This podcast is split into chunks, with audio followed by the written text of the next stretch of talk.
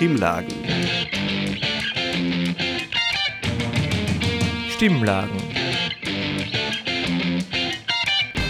Stimmlagen. Das Infomagazin der Freien Radios Österreich.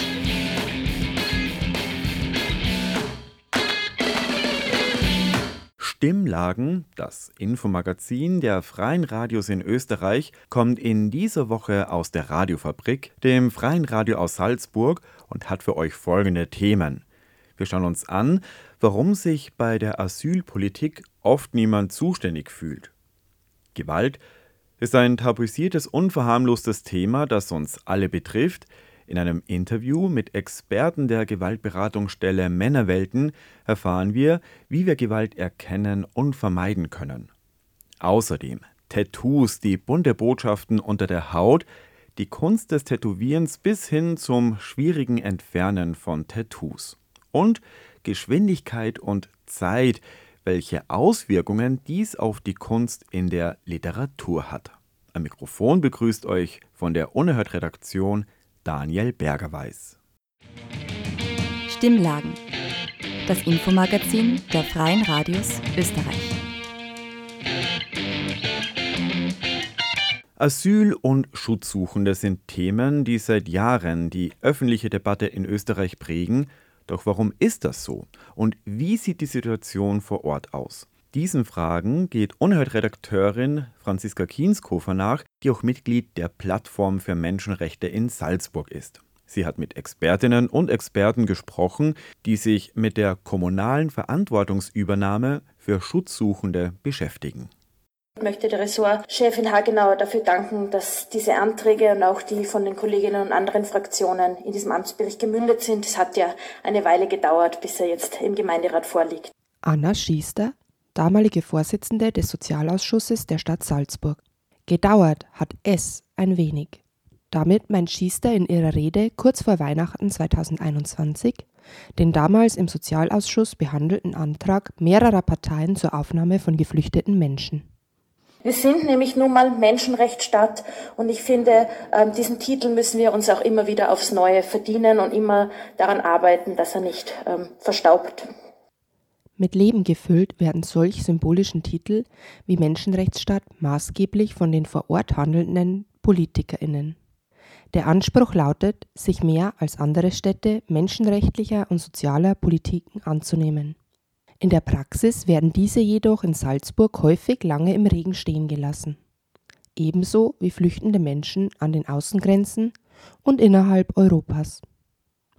So in diesem Fall, wo Bürgermeister Harald Preuner den Antrag zuvor mehrfach nicht auf die Tagesordnung setzte und das Anliegen somit mehrere Monate nicht im Ausschuss behandelt werden konnte. In der schriftlichen Absage zu meiner Interviewanfrage zur bisherigen Umsetzung des Ende 2021 doch gefassten Beschlusses erhielt ich vom Büro des Bürgermeisters die Antwort, er sei nicht zuständig mit Verweis auf das Sozialressort von Stadträtin Hagenauer. Von Seiten des Bürgermeisters wurde erklärt, es sei ohnehin vielmehr notwendig, neben einer konsequenten Grenzpolitik auch Maßnahmen im Sinne des Subsidiaritätsprinzips Hilfe zur Selbsthilfe einzuleiten, also die Hilfe in den Gebieten einzusetzen, wo es auch tatsächlich notwendig ist.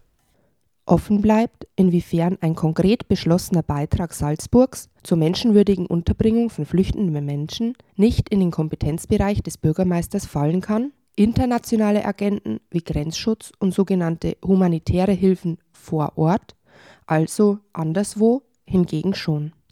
Lukas Garleitner-Gerz, Asylrechtsexperte und Sprecher der Asylkoordination Österreich, weiß außerdem, dass dieser Ansatz in Europa bereits scheitert es liegt, unterliegt dem Trugschluss, dass wir sagen, wir können ein, ein, ein Problem, eine Herausforderung irgendwie abschieben, irgendwo, wo, wo es wir nicht sehen. Das Problem ist, dass das Dublin-System es vorgesehen hat, dass eben diese Menschen an dieser Außengrenze eigentlich das Verfahren haben sollten, dass diese Länder an der Außengrenze damit aber allein gelassen wurden, dass die quasi diese ganzen Verfahren führen äh, sollten und die haben daraufhin reagiert, dass sie die Grundrechtsstandards in der Europäischen Union ignorieren und nicht mehr einhalten. Und das hat dazu geführt, dass die Menschen weiterziehen in andere Länder, weil hier der Schutz besser ist. Und jetzt können wir uns dazu entscheiden, wollen wir unsere Standards, die potenziell auch für uns Grundrechtsverschlechterungen beinhaltet, runterfahren Im Rahmen des Antrags wurde unter anderem beschlossen, dass die Stadt Salzburg, vertreten durch Herrn Bürgermeister Bräuner, sich gegenüber Land und Bund für die Schaffung rechtlicher und finanzieller Rahmenbedingungen einsetzt, die eine selbstbestimmte Aufnahme von Menschen auf der Flucht zulässt. Zusammenarbeit der Kommunen hier vor Ort mit Einzelpersonen und Organisationen würde so möglich. Anfang 2021, als bereits ähnliche Anträge in Salzburg eingebracht wurden, war nicht nur hier vor Ort eine große Bereitschaft dafür vorhanden, wie zum Beispiel der Verein Courage Mut zur Menschlichkeit erhob. Auf lange Sicht braucht es jedoch ohnehin mehr, meint auch Lukas Garleitner-Gerz. Das heißt, es braucht schon das Bewusstsein, es geht nicht nur um humanitäre Lösungen, sondern es geht darum, wenn man das will, dass zum Beispiel das Verfahren an der Außengrenze abgeführt wird, dann braucht es auch eine Verteilung. Und diese ist in Österreich nach wie vor problematisch. Auch Salzburg erfüllt seine Quote nach wie vor nicht. Lukas Garleitner-Gerz, welche andere politische Handhabe gibt es, um die Verteilungsmöglichkeiten in den Ländern und Kommunen wieder zu erweitern, nachdem Infrastruktur in den vergangenen Jahren abgebaut wurde? Man muss mittelfristig schauen, dass sich dieser Flaschenhals löst. Man muss organisierte Unterbringungen schaffen. Man muss hier bei den Anschubkosten unterstützen. Man muss einen Krisenplan langfristig auch entwerfen. Kurzfristig äh, ist es so, die Krise wäre so zu lösen, wenn die Länder nicht kooperieren. Ist es so, dass man eigentlich ähm, der EDA-Minister hier und das haben wir 2016 fortfolgende Jahre schon mal gehabt. Das ist zwar nie zur Anwendung gekommen, aber wie man dieses PAD, diese PAD-Situation lösen kann, ist durch ein verfassungsrechtliches Durchgriffsrecht. Da braucht man aber eine Verfassungsmehrheit im Nationalrat unter der Voraussetzung, dass man dieses, dieses Durchgriffsrecht, das es ja schon einmal gegeben hat, wieder aktiviert. Wäre es möglich, dass der Bund auf gewissen Flächen ähm, zum Beispiel Container aufstellen kann. Ja, wenn die Länder einfach nicht quasi ihre Pflicht erfüllen. Äh, der Bund hat eine Versorgungspflicht und darf die Leute eigentlich nicht ähm, nicht obdachlos werden lassen. Diese, diese Lösung halte ich für die keine gute Lösung. Aber ich denke besser, als wenn man die Leute auf der, auf der Straße stehen hat. Ähm, ähm, dieses Durchgriffsrecht kann nur befristet sein und vor allem nur in Verbindung mit einem Plan, wie kommen wir auch wieder weg von dort. Es stimmt natürlich, die Kompetenzen auf kommunaler Ebene sind begrenzt. Doch wird der Handlungsspielraum auf lange Sicht nicht dadurch erweitert, dass Zuständigkeiten und Verantwortungen vom geschäftsführenden Stadtbürgermeister kategorisch abgewiesen werden. Und das ist ein bisschen das Dilemma derzeit in der, in der, ich sage mal, in dieser Flüchtlingspolitik derzeit in Österreich ist das, dass es diesen, erstens diesen Plan nicht gibt und zweitens macht man, tut man so ein bisschen die Hand in den, die Hände in den Schoß legen und sagen, naja, fahren eh alle weiter. Und gleichzeitig sagt man, man schlagt man aber Alarm, weil man so viele Anträge hat. Also es hat schon ein bisschen was, ja, äh, irgendwas von einer gespaltenen Persönlichkeit, was hier quasi äh, von offizieller Seite her argumentiert wird. Also einerseits sind wir überfordert, andererseits fahren eh alle weiter. Wir sind, die Politik ist froh, dass das passiert. Vielmehr bräuchte es eine konstruktive Umsetzung von vorliegenden Konzepten und Zusammenarbeit auf kommunaler bis europäischer Ebene, insbesondere wenn wie im Salzburger Fall auf kommunaler, Landes- und Bundesebene dieselbe Partei regiert. Am Ende bleibt jedoch wiederum die nüchterne Erkenntnis, wenig politische Veränderung, zumindest aber Gelegenheit, sich zu erinnern, wovon wir in den Diskussionen um Lösungen zur Unterbringung eigentlich sprechen. Es ist mir bewusst, dass die Aufnahme von Geflüchteten für unsere Gesellschaft auch eine Herausforderung darstellen. Das ist keine Frage. Und dennoch bitte sprechen wir nicht ausschließlich über Zahlen, sondern rufen wir uns immer wieder vor Augen, dass es hier um menschliche Schicksale geht, um Menschen, um Individuen, um ja, jedes einzelne Schicksal.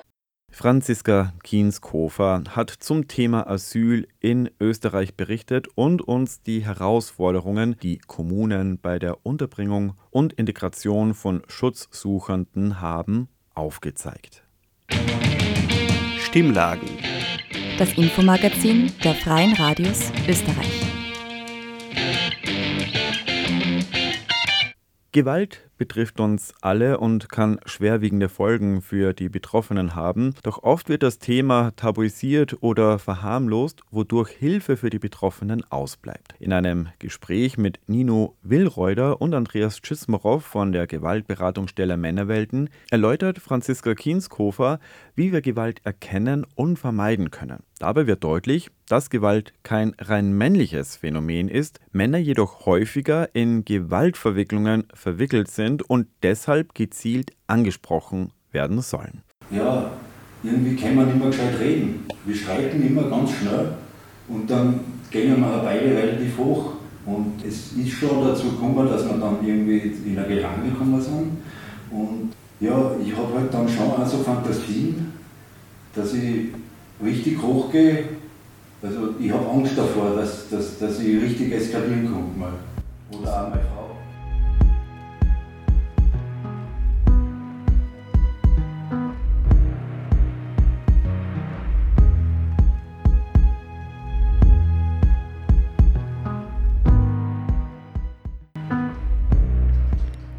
Ich stehe hier in der Beratungsstelle Männerwelten in Salzburg. Andreas Czismarow und Nino Willreuder stellen ein typisches Erstgespräch in der Beratungsstelle nach. Von der Grundlage her sind wir Lebens- und Sozialberater und, und Sozialarbeiter. Wir sehen eben einen Unterschied in der Tat und im Menschen. Also es wird keiner als Gewalttäter geboren, sondern die Handlung, die Gewalthandlung hat bestimmte Hintergründe und Entwicklungen, die dazu führen, dass ein Mensch gewalttätig wird. Es gilt bei diesen Hintergründen anzusetzen und also Handlungsalternativen aufzuzeigen und dabei immer den Mensch als Menschen zu sehen, also ein positives Menschenbild zu vertreten, aber gleichzeitig die Handlung, die gewalttätige Handlung vollstens zu verurteilen. Wie Nino Willreuter im Gespräch nachstellt, ist das Kommen in die Beratungsstelle bereits ein erster Schritt zur Verantwortungsübernahme. Ab wann spricht man von Gewalt? Und was kann helfen, diese zu beenden? Welche Möglichkeiten habt ihr da in der Beratungsstelle, Herr Cismarov? In der Beratung, was passiert in dem Moment oder kurz davor, bevor es eskaliert, ja? Auf das gehen wir zum Beispiel ein. Was für Emotionen kann der Klient diese Emotionen benennen? Ja? Kann es unterscheiden? Einfach mal rauszufiltern, was passiert, was ist dieser Punkt, wo, wo, wo die Gewalt, wo ich die Kontrolle verliere. Das Erkennen, dass ich im Vorfeld, sollte es wieder zu so einem Vorfall kommen, vor der Eskalation schon die Notbremse ziehen kann. Das ist zum Beispiel eine Sache, die wir hier machen. Also die Methode ist der klientenzentrierte Ansatz, wie der Herr Czismarov schon gesagt hat. Dieser Ansatz geht von einem positiven Menschenbild aus und was ganz wichtig ist bei diesem Ansatz ist, dass er beschreibt, dass ein Mensch eine Selbstaktualisierungstendenz innehat. Also dass, wenn es zu, zu Handlungen kommt oder gekommen ist, die schlicht und einfach falsch waren und die dem weiteren Leben nicht dienlich sind und das auch, auch erkannt wird, dann entwickelt der Mensch von selbst Strategien, wie er diese Handlungen irgendwie verändern kann. Ein Ansatz also, der auf die Zukunft fokussiert, wir fokussieren uns in unserer Beratung, in einer Beratung nicht auf die Schuldfrage, sondern auf die Verantwortung. Ganz eine wichtige Unterscheidung, dass wir den Leuten quasi die Verantwortlichkeit für ihr Handeln aufzeigen und ihnen aber gleichzeitig auch vermitteln, dass es alternative Lösungsstrategien gibt. Es wird bei uns niemand verurteilt. Wenn das Tier in die Enge getrieben wird, beißt es. Das gilt auch für den Menschen. Damit es gar nicht so weit kommt, gibt es zum Beispiel die Beratungsstelle Männerwelten dass oft ähm, einer Gewalthandlung irgendwie eine lange Phase vorausgeht, wo die Person sich machtlos oder hilflos fühlt. Das ist auch was, mit dem wir sehr oft konfrontiert sind. Das kann natürlich dann auch zur Gewalthandlung führen in letzter Instanz. Dann schlagt man sozusagen um sich. Was ich noch äh, ansprechen will, ist aber auch, dass wir nicht nur auf Streichelkurs gängen, sondern wenn es notwendig ist, dass wir auch konfrontativ werden. Das heißt, wir konfrontieren den, den Klienten, die Klientin, meistens der Klient, mit der Tat und äh, versuchen dann herauszuarbeiten, was sind seine emotionalen Zugänge dazu oder auch ganz, ganz simpel, was sind seine kognitiven Zugänge. Wo, wo sind die Vorteile, wo sind die Nachteile? Und wir versuchen dann die Nachteile, die sich aus dieser Tat ergeben, herauszuarbeiten. Das heißt, es ist eigentlich nicht mehr präventiv, sondern es ist schon was passiert. Was muss denn passiert sein, dass ein Täter, der eben Gewalt ausgeübt hat, zu euch in die Beratungsstelle kommt und zugewiesen wird? Da gibt es jetzt unterschiedliche Zugänge, aufgrund dessen es jetzt zu einer Verpflichtung kommt, hier bei uns in Beratung zu gehen. Das erste ist einmal natürlich, wir haben es mit jemandem zu tun, der aufgrund eines Gewaltdelikts verurteilt worden ist, rechtskräftig zu einer Bewährungsstrafe. Und eine der Bewährungsauflagen ist eben, dass der Klient an einem sogenannten AGD, Anti-Gewalt-Training, teilnehmen muss. Und die Auflage kriegt, dass er im Rahmen dessen zu uns kommen muss. Ja, und das auch nachweisen muss vor dem Gericht. Auf die Frage, wo fängt Gewalt eigentlich an? Für die meisten Menschen ist Gewalt in dem Moment, wo ich zuschlage.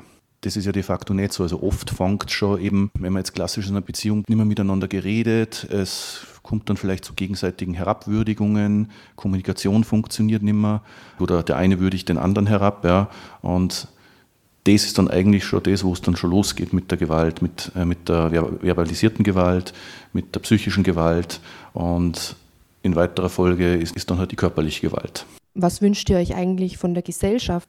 Es muss einfach auch mehr gemeldet werden, ja. Denn das, was im Verborgenen bleibt, das, da wird sich nichts ändern, ja. Wenn die Leute da mehr, mehr Courage haben, Dinge einmal zu melden und das aufkommt, dann ist ja dieser Punkt, wo man sagt, okay, jetzt ist was passiert und jetzt redet man drüber. Alles, was irgendwie totgeschwiegen wird oder es betrifft mich nicht oder das führt halt dazu, dass die Dinge, dass viele Sachen so weiterlaufen dann, ja. Und ein Bewusstsein dafür, dass etwas nicht richtig ist, entsteht ja oft dadurch, dass es in irgendeiner Form Konsequenzen gibt. Ohne dass man jetzt die Leute gleich verurteilt. Und für mich ist eben wichtig, Zivilcourage, wenn ich das Gefühl habe, es, äh, es passt was nicht, bitte mal aufzeigen. Ja, Im besten Fall ist eh nichts passiert. Und auch Leute, die selbst von Gewalt betroffen sind, ich meine, es gibt viele Einrichtungen, an die man sich wenden kann, so zum Beispiel das Gewaltschutzzentrum, ja, wenn man jetzt noch nicht direkt den Mut hat, dass man irgendwie zur Polizei geht oder sowas. Aber da gibt es auch Stellen, wo man vertraulich hingehen kann. Einmal, ja.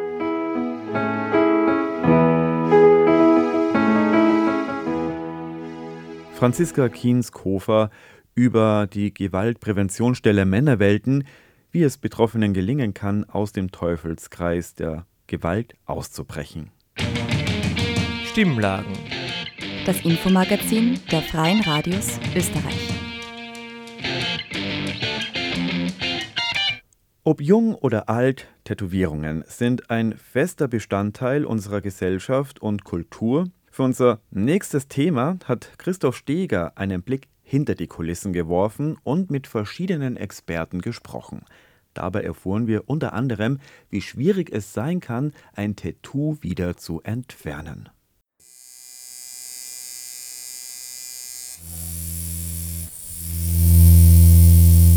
Heute nehme ich euch mit auf eine kleine Reise, die unter die Haut geht. Für meinen Beitrag habe ich mich etwas umgehört.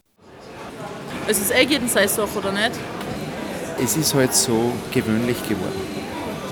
Ich habe zwar eine, aber ich ärgere mich drüber. Aber mehr sagt Nein, ich habe keine. Ich bin, glaube ich, der letzte Mulkaner. das ist sein Leben. Also wenn jemand eine Tätowierung, also der liebe Gott, der hat uns in dieser Welt getan. Und jeder hat seine Haut und er hat seinen Kopf. Wie so viele Dinge im Leben ist die Gestaltung des eigenen Körpers und die der Haut Geschmackssache. Um wirklich ganz am Anfang der Menschheitsgeschichte zu beginnen, wurden bereits auf Ötzis Haut etwa 61 Symbole gefunden. Das allererste hochoffizielle Tattoo-Studio wurde 1870 von Martin Hildebrandt gegründet. Es sollten aber noch weitere 126 Jahre ins Land ziehen, bis in der Weltstadt Salzburg die Pforten zum ersten Tattoo-Studio geöffnet wurden. Das war 1996, wo der Leo nach Salzburg gekommen ist, ja. Ich war zu Gast beim Szenekenner Balu.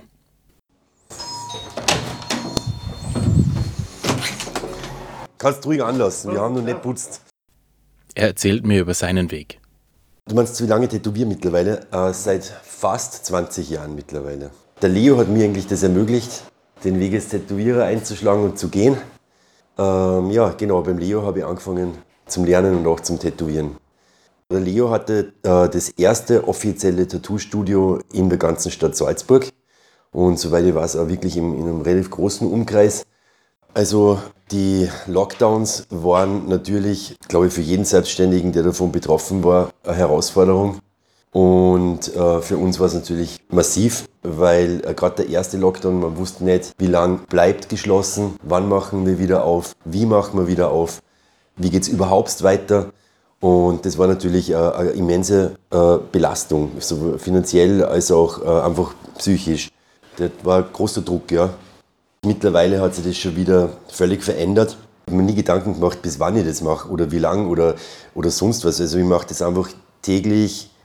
Natürlich gibt es Tage, wo es nicht so viel Spaß macht, aber im Großen und Ganzen ist das ein wahnsinnig toller Beruf, den ich unglaublich gern ausübe und äh, den ich so lange ausüben will, wie ich überhaupt nur, nur kann. Ich kann es ich kann's immer nur von, von mir persönlich äh, sagen, bin eigentlich, ich, ich kenne das nicht dass ich jetzt da mit Vorurteilen konfrontiert worden bin. Also ich persönlich aufgrund meiner Tätowierungen, mir wäre es nie aufgefallen.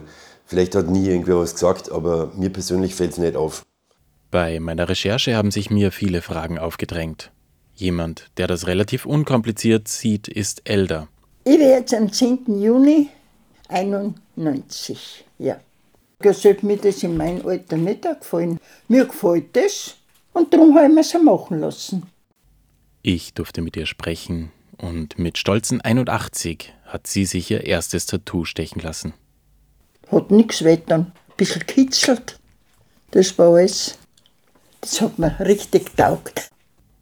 Wer mit seinen Tattoos eines Tages unzufrieden wird, der sitzt vielleicht ganz rasch bei einer Hautärztin oder bei einem Hautarzt. Ganz viele werden vom Tätowierer geschickt und äh, manche sagen dann, äh, sie wollen genau das, das, das entfernt haben, das andere kann bleiben. Man kann es auch wirklich machen, man kann es sehr gezielt entfernen. Frau Dr. Gradwohl erzählt mir einiges aus ihrem Alltag.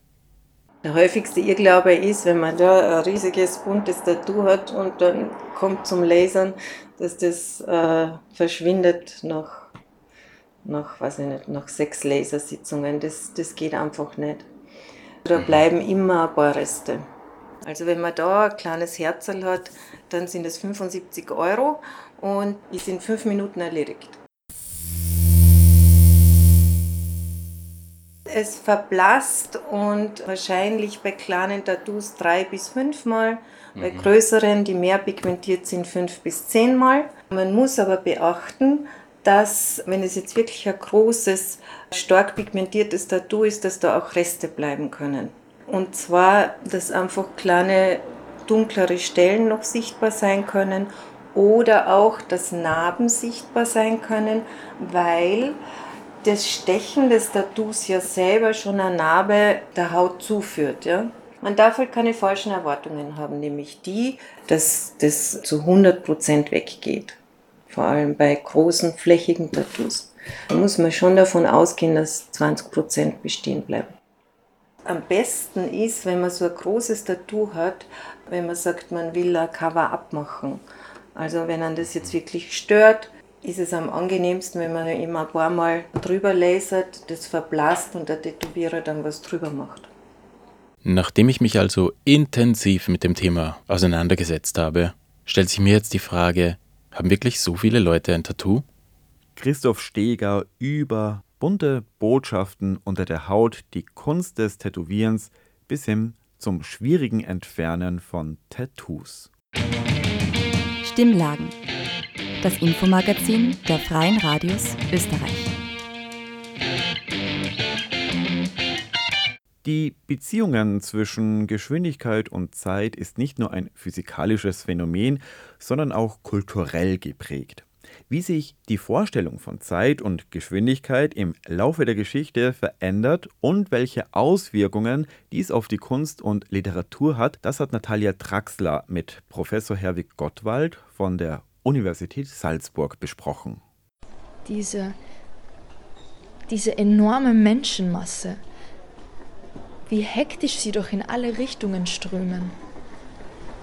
Weiß nicht Nietzsche, der damals die moderne Unruhe seiner Zeit mit durcheinanderfliegenden Bienen und Wespen verglich? Wenn der nur wüsste. Zum Glück habe ich heute eine Nietzsche-Lektüre für die Zugfahrt nach Salzburg zur Uni mit.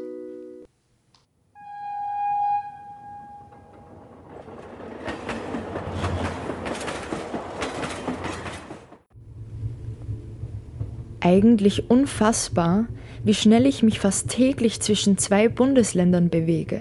Man ist sich nicht wirklich bewusst darüber, welch enorme Beschleunigungskraft mit der damaligen Erfindung der Dampfmaschine einherging, welch Innovation das für die Gesellschaft vor allem im Sinne der Arbeitswelt darstellen musste. Das erinnert mich an ein Gespräch, das ich neulich mit Herrn Professor Gottwald aus dem Fachbereich der Germanistik führte. Er half mir, die verschiedenen Phänomene der Beschleunigung einzuordnen.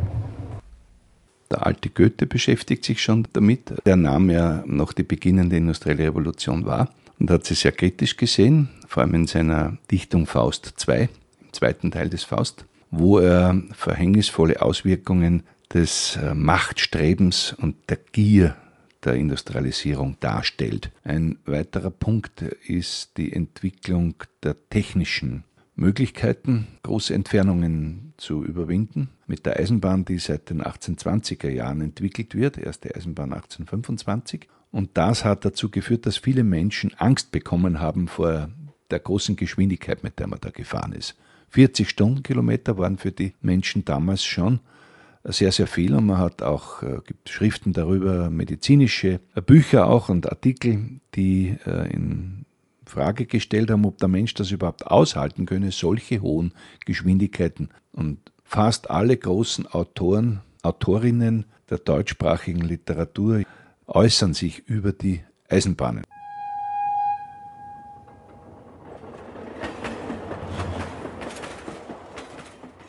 Um die Jahrhundertwende schlägt das dann um in eine eher affirmative Einstellung zur Geschwindigkeit. In der europäischen Literatur. Das ist ein europäisches Phänomen das Auto wieder erfunden in den 90er Jahren.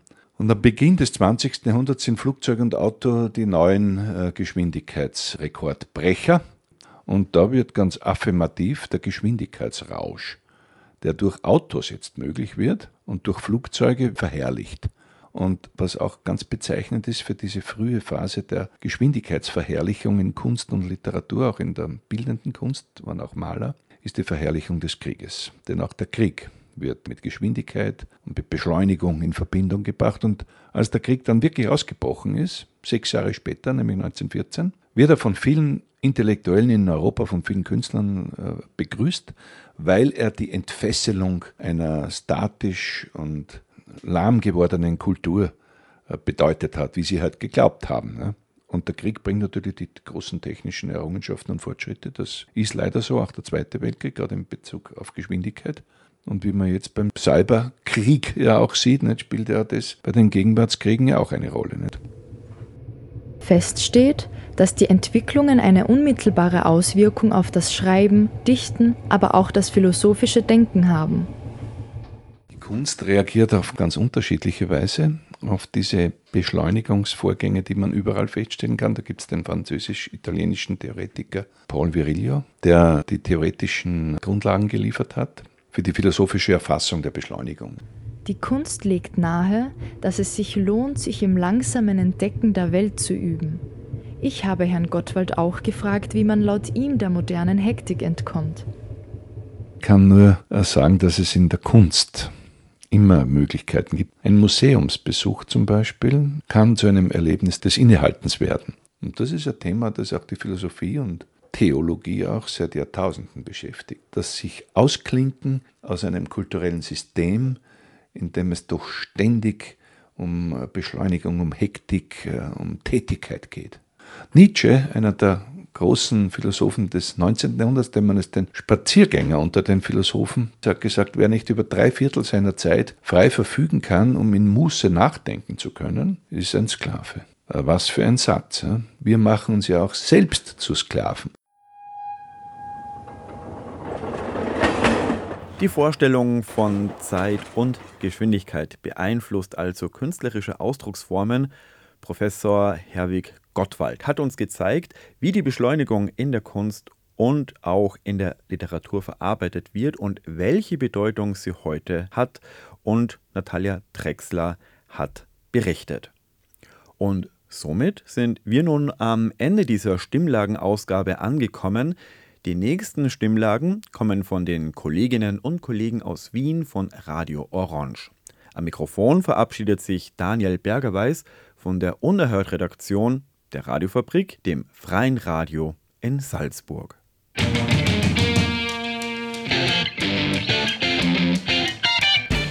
Sie hörten das Magazin Stimmlagen das Infomagazin der Freien Radios Österreich.